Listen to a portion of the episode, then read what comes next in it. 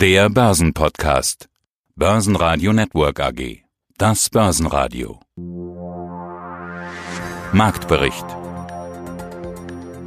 Der DAX schloss am Mittwoch mit 0,36 Prozent leicht im Minus bei 11.910 Punkten. Es fehlen Kaufargumente, außer bei Warta.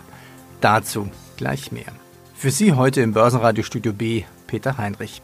Heute mit dem Programm auch meine Kollegin Cornelia Frei von der Börse Stuttgart und Sebastian Leben meldet sich von einer Immobilienkonferenz aus Frankfurt.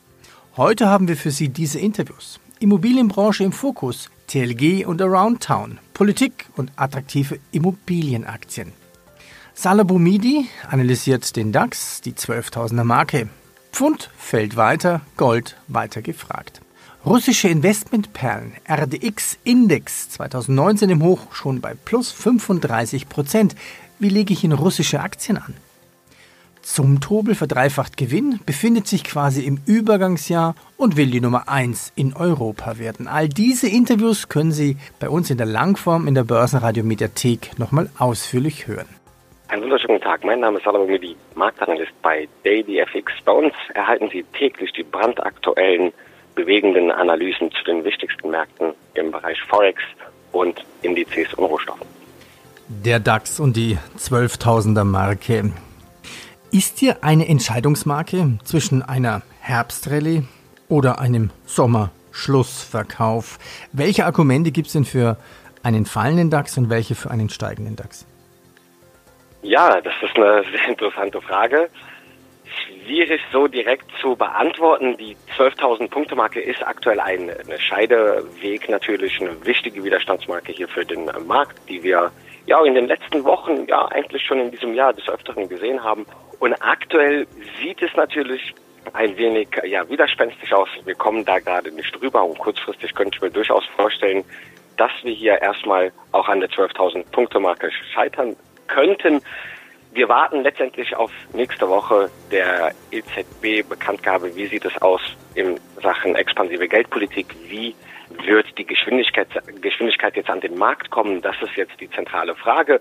Und wenn wir da einen Durchbruch sehen nächste Woche, könnte ich mir durchaus vorstellen, dass wir hier wieder, wenn der Handelskonflikt natürlich hier nicht wieder äh, das Säbelrasseln wieder dazwischen kommt, durchaus eventuell nochmal kurz über die 12.000 Punkte Marke hüpfen können. Brexit Boris hat das Parlament ausgetrickst. Ja, und einfach nach Hause geschickt. Demokratie 2019 stelle ich mir eigentlich anders vor. Der harte Brexit scheint immer wahrscheinlicher zu werden. Die Folge, das britische Pfund verliert und rutscht erstmals seit Januar 2017 wieder unter die Marke von 1,20 US-Dollar. Könnte das Pfund weiter fallen? Ja, das äh, Pfund steht jetzt gerade wirklich im Fokus der Anleger. Der Markt realisiert langsam, dass es durchaus zu einem harten Brexit jetzt letztendlich kommen kann. Wir hatten letztes Mal im Interview ja bereits eigentlich gesagt, das Paradoxe war ja eigentlich dadurch, dass Herr Johnson nun ja die Führung übernimmt, da wir da hier ein wenig vom Chaos wegkommen, dass es in der Tat letztendlich nicht passiert. Durch die Schachzüge, die Herr Johnson jetzt anwendet, kommt mehr Verunsicherung in den Markt und seit dem Austrittsvotum verlor jetzt mittlerweile eigentlich das Fund schon mehr als 20 Prozent gehört auch in diesem Jahr zu den größten Verlierern im Währungsmarkt, reiht sich so zwischen dem kolumbianischen Währungen oder auch noch äh, schlimmer die türkische Lira, das südafrikanische Rand oder argentinische Peso. Die haben nur mehr verloren als das britische Pfund. Nach einer Abstufung der Credit Suisse ist ThyssenKrupp am DAX-Ende mit minus 3,8 Prozent. Societe Generale stuft GlaxoSmithKline von Sell auf Buy. Der ATX in Wien verliert minus 0,9 Prozent bei 2880 Punkten. Und der SMI verliert minus 0,7 Prozent bei 9852 Zählern. Die Warte-Aktie hat richtig Energie heute. Man könnte fast sagen Lithium-Ionen-Energie. Äh, definitiv. Und man muss sagen, Warta ist eine Aktie, über die wir uns auch nicht allzu oft unterhalten, Peter. Ähm, obwohl die eine oder andere Schlagzeile heute schon wieder lautet, Warta, der heimliche Börsenstar. Denn äh, bei denen läuft's mal wirklich richtig rund. Die Aktie ist an der Börse begehrt, keine Frage. Und auch Apple soll da anscheinend seine Finger im Spiel haben. Auch wenn äh, Warta betont, sie dürfen den Namen ihrer Kunden nicht bekannt geben, aber anscheinend ist auch Apple darunter zu finden. Und das äh, spricht dann natürlich für den Erfolg. Die Aktie legt heute ordentlich zu, rund 10 Prozent geht es hier nach oben und noch spannender eigentlich der Blick auf die Entwicklung seit Jahresanfang. Da hat sich die Aktie nämlich mehr als äh, verdreifacht. Also das ist absolut eine Erfolgsstory für die Anleger, die hier dabei sind. Das klingt wirklich gut und insbesondere die Mini-Kopfhörer für Smartphones, die sollen wohl so gut sein, die sind wohl heiß begehrt und da läuft das Geschäft immer besser. Ähm, noch dazu werden die Menschen ja immer älter, also da gibt es dann auch andere äh, Themen, wo sie aktiv sind, beispielsweise eben Hörgeräte. Also Warta ist so ein bisschen unter dem Radar der meisten Investoren, muss man sagen, oder der meisten Marktbeobachter. Die Aktie aber, wie gesagt, mit einer ganz äh, tollen Performance und auch am heutigen Handelstag ähm, läuft es eben rund, die Aktie rund 10 Prozent vorne. Größter Gewinner aktuell, wenn ich mir das anschaue, über die ganzen Indizes. Da tut sich also wirklich äh, sehr viel und man möchte eben die Kapazitäten weiter ausbauen möchte nun deutlich mehr Lithium-Ionen-Batterien herstellen als zuletzt angekündigt. Das war die Headline am heutigen Tag. Die Produktion wird bis 2022 kräftig ausgebaut und das sorgt für weiteren Rückenwind. Kein Wunder, die Aktie ist heute dementsprechend auf einem neuen Rekordhoch. Ja, schönen guten Tag. Mein Name ist Stefan Scharf. Ich bin Gründer und Geschäftsführer von SRC Research in Frankfurt. Wir treffen uns hier auf ihrer Veranstaltung Forum Financials und Real Estate in Frankfurt. Und Real Estate ist ein großes Thema. Genau in dieser Woche, quasi passend zu ihrer Konferenz, ist das Thema Fusionen zurück auf die Agenda gekommen. Wir erinnern uns, vor ein paar Jahren gab es regelrechte Übernahmeschlachten in der Branche. Das ist etwas ruhiger geworden. Jetzt kommt mit TLG und Around Town das Thema ja so ein bisschen wieder zurück auf die Agenda. Es ist noch keine Fusion, aber die steht im Raum. Around Town ist auch hier vor Ort. Wie beobachten Sie dieses Thema? Ja, ich finde es natürlich sehr spannend und ich denke, der Konsolidierungsprozess geht weiter. Wir hatten ja im vorletzten Jahr die Übernahme der Convert in Österreich durch die Vonovia. Vonovia hat dann im nächsten Schritt auch noch die Buwok übernommen, die ein Bestandsportfolio hat und auch einiges im Bereich Entwicklungsportfolio Wohnungen hat. Das war schon eine größere Sache, Vonovia mit Convert und mit Buwok. Wir hatten jetzt ein bisschen kleinere Deals vor einigen Jahren im Bereich gewerbliche Objekte. Das war zum Beispiel die Übernahme von WCM durch die TLG oder wir hatten auch die Übernahme der deutschen Office durch die Alstria Ried aus Hamburg. Kommt das Thema Übernahmen jetzt also im Gewerbebereich auf die Agenda? Sie hatten ja schon angedeutet, im Wohnimmobilienbereich, da ist schon ganz viel gelaufen. Da gab es eben die von mir angesprochenen Übernahmeschlachten vor ein paar Jahren.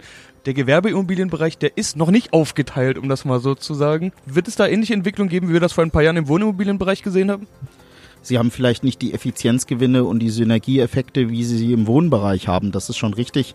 Deswegen waren halt auch erstmal die Fusionen und die Übernahmen im Wohnimmobilienbereich dran. Aber natürlich gibt es auch im Gewerbeimmobilienbereich Möglichkeiten, Kosten zu sparen, ja, und Dinge und Prozesse zusammenzulegen und so halt äh, dementsprechend Effizienzgewinne zu schaffen. Und vor dem Hintergrund ist es schon eine ganz spannende Geschichte.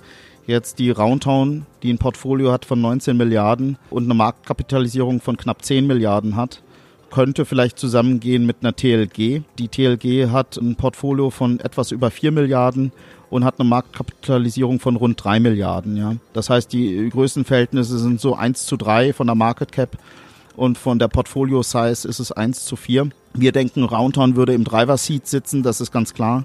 Die Managementfähigkeiten sind gegeben, ja. Wir haben hier heute zu Gast den Executive Director Frank Rosen und das Management ist sehr gut aufgestellt.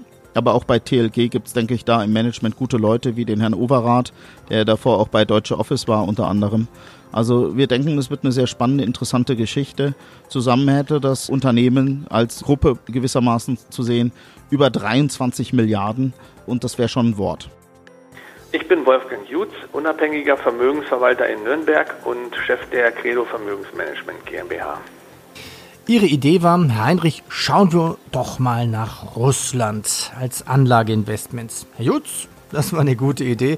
Der russische RDX-Index fiel wegen Trump ja im Sommer auch um fast 10 Prozent in einem Monat auf 1616 Indexpunkte. Das war nur noch ein Plus von 23 Prozent. Im Hoch erreichte der RDX-Index 2019 schon 35 Prozent. Damit bleibt die Moskauer Börse aber immer noch einer der Top-Performer der Weltbörsen.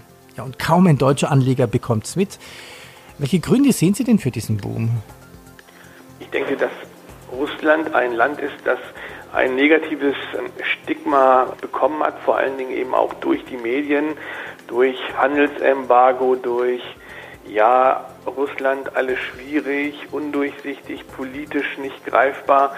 Ähm, da halten sich doch viele Anleger zurück und viele können sich auch gar nicht vorstellen, in Russland zu investieren, weil es natürlich in der Öffentlichkeit kaum bekannt ist, dass da gute, attraktive Investmentperlen liegen. Wie gut steht denn die russische Wirtschaft da? Die russische Wirtschaft steht meines Erachtens viel besser da, als es allgemein bekannt ist. Zunächst mal kann man festhalten, dass sowohl die russischen Unternehmen als auch der russische Staat eine äußerst geringe Staatsverschuldung aufweisen. Das macht die Unternehmen und den Staat deutlich unabhängiger von ausländischen Geldern. Und hinzu kommt, dass die russische Wirtschaft auch ohne diese ganzen monetären Impulse, die sonst auf dem Rest der Welt stattfinden, wächst. Sie wächst zwar moderat, also für 2020 wird ein Wachstum erwartet ungefähr von 1,5, 1,7 Prozent und im letzten Quartal waren es auch nur 0,5 Prozent, aber eben ohne die ganzen geldpolitischen ähm, Zuschüsse. Und stellen Sie sich mal vor, Herr Heinrich, wo würde denn die US-Wirtschaft stehen oder die europäische Wirtschaft stehen, wenn es nicht die Milliarden Einspritzdüsen von Liquidität gegeben hätte? Und von dem her glaube ich, dass die russische Wirtschaft gut und solide aufgestellt ist. Vonovia will auch nach Paris expandieren. Die deutsche Börse rückt in den Eurostox 50 auf und neuer Großauftrag für Nordex. Ja und sonst? Eine Aktie sollte man auch heute noch im Blick haben, und zwar die von Home24. Da gab es Zahlen und die Hoffnung auf schwarze Zahlen, also darauf, dass das Unternehmen zum Jahresende auf bereinigter Basis die Gewinnschwelle erreichen soll. Die sorgt auch hier für kräftigen Rückenwind. Allerdings hier ist der Blick in den Rückspiegel nicht ganz so erfolgreich, denn seit dem Börsenstart im Sommer 2018 haben die Papiere rund 90 Prozent an Wert verloren. Emanuel Hackspiel, Head of Investor Relations bei der Zumtobel-Gruppe in Dornbirn. CFO Thomas Zoll sprach im letzten Interview von, das Geschäftsjahr 2018-19 war für Zumtobel ein Jahr der Neuesrichtung und ein Übergangsjahr. Ist Zumtobel immer noch im Übergangsjahr oder sind Sie nun im Aufholjahr? Wir sehen das Geschäftsjahr 1920 als Aufbruchsjahr, in dem wir neben der kontinuierlichen Verbesserung des operativen Geschäfts das Wachstum in den Mittelpunkt unserer Aktivitäten äh, rücken wollen. Und zur Verbesserung der Umsatzentwicklung setzen wir bei der Neuausrichtung auf die eben erwähnte Schärfung der Positionierung in der globalen Lichtindustrie. Und unser Ziel ist es, im Leuchtensegment mit den Kernmärkten Zumtobel und Thorn Marktführer in Europa zu werden. Hier Fokus auf die Anwendungen Industrie, Büro, Bildung, Shop, Retail äh, sowie Kunst und Kultur.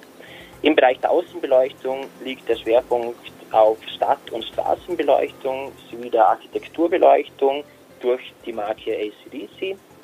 Und im Komponentensegment mit der Technologiemarke Tridonic wird global mit innovativen Hard- und Softwarelösungen für smarte und vernetzte Licht- und Beleuchtungssysteme ausgebaut. Sie sprachen vorhin bei den Kernmärkten auch England an. Man, der Trumpsche Handelskonflikt und der Brexit, wie beeinflusst Sie das? Bedingt durch die überschaubaren Umsätze in den USA und China hat der Handelskonflikt für uns eine eher geringe Auswirkung. Auch wenn natürlich dadurch das Risiko einer gesamthaften Konjunkturabkühlung größer wird. Der Brexit betrifft uns deutlich stärker, da UK unser größter Einzelmarkt ist. Wir haben jetzt zwei Jahre in Folge Umsatz verloren und der weitere Verlauf hängt natürlich ganz stark vom Ausgang der Brexit-Thematik zusammen, der im Moment sicher, sicherlich wieder vollkommen unklar ist. Wir haben allerdings schon vor einiger Zeit ein konzernweites Projekt aufgesetzt und sind gut für den Worst Case, das heißt ein äh, Hard, Hard Brexit, vorbereitet. Argentinien ist pleite. Und wie geht's weiter? Tja, das ist die große Frage. Ähm, die Ratingagenturen geben dem Land äh, ja, maximal noch ein Jahr, bis man dann wirklich von einer Staatspleite reden kann. Da gab es ja ähm, in der letzten Woche drei Ratingagenturen, die dementsprechend die Einschätzungen negativ verändert haben. Das passt zum Gesamtbild. Das Land steht quasi nach Ansicht dieser drei Ratingagenturen äh, kurz vor der Pleite. Jetzt ähm, hat dann die Regierung eingegriffen, um die Kapitalflucht äh, zu verhindern. Denn äh, da ziehen natürlich momentan viele Anleger ihre Gelder aus dem Land heraus. Man hört auch, dass die Privatanleger, die Bürger auf die Banken äh, gehen und hier versuchen, Gelder ähm, noch abzuziehen und äh, zu sichern. Also der Peso verliert deutlich an Wert. Das hatten wir insbesondere in der vergangenen Woche gesehen. Und das Land macht sich eben Sorgen, dass es seine Schulden in US-Dollar nicht mehr begleichen kann. Also wenn der Peso immer weiter abwertet, dann nehmen natürlich die Dollarschulden immer mehr zu und dementsprechend jetzt die Devisenkontrollen, die Notenbank oder die Zentralbank dort interveniert auch, um eben die Kapitalflucht und diesen Wertverfall zu stoppen. Und wir sehen auch, dass das hier am Anleihenmarkt dementsprechend Reaktionen nach sich zieht. Also insbesondere in den letzten Tagen haben die Anleihen doch deutlich an Wert verloren. Das heißt, äh, da gibt es jetzt auch hier den einen oder anderen Privatanleger, der schon wieder spekulativ spekulativer Natur unterwegs ist und hier einsteigt. Also hier richtig äh, gute Umsätze. Ähm, die Preise, wie gesagt, haben deutlich nachgegeben, nicht nur was äh, den ähm, argentinischen Peso betrifft, eben auch die Anleihen mit der aktuellen Problematik und das ist ein wichtiges Thema für die Anleger. Was man allerdings sieht, dass die Maßnahmen der Zentralbank nur bedingt greifen. Also wenn natürlich solche Maßnahmen dann öffentlich werden und eingreifen von Seiten der Zentralbank äh, getätigt wird, dann sorgt das natürlich für weitere Verunsicherung bei den Bürgern, die wie gesagt jetzt hier ihre Gelder abziehen. Also die Krise, die spitzt sich zu. Das sieht momentan alles nicht wirklich gut aus. Börsenradio Network AG Marktbericht